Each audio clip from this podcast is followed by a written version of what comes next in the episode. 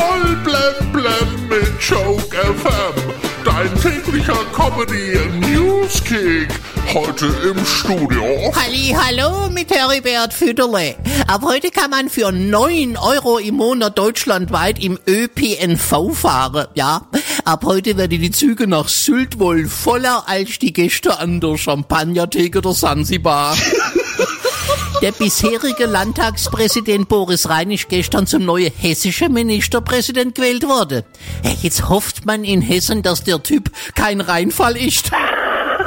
Heute ist auch Weltelterntag. Ja, zur Feier des Tages lässt Christine Lambrecht übrigens ihren Sohn einfliegen. Der türkische Präsident Recep Erdogan möchte, dass sein Land bei den Vereinten Nationen nicht mehr Turkey genannt wird, weil das auf Englisch auch Truthahn bedeutet. Stattdessen soll es jetzt Türkei heißen. Oh, ist ganz schön eitel, oder?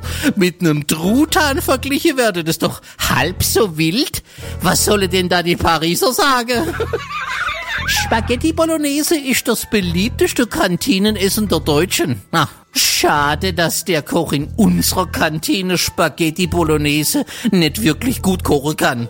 Eigentlich kann er gar kein Essen gut kochen. Ah, obwohl doch. Sein Früchtetee ist ganz passabel.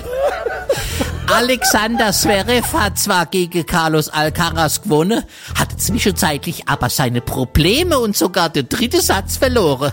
Dazu hätte ihn gern mal Nils Kaben interviewen sollen.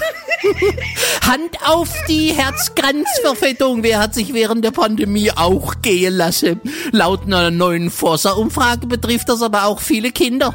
So ist jedes sechste Kind während Corona dicker geworden. Ja, inzwischen weiß ich zumindest, warum viele Eltern ihre Kinder mit dem SUV zur Schule fahren.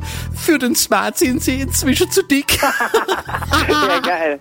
Voll blem auf Joke FM und auf Magnus, magasinet.de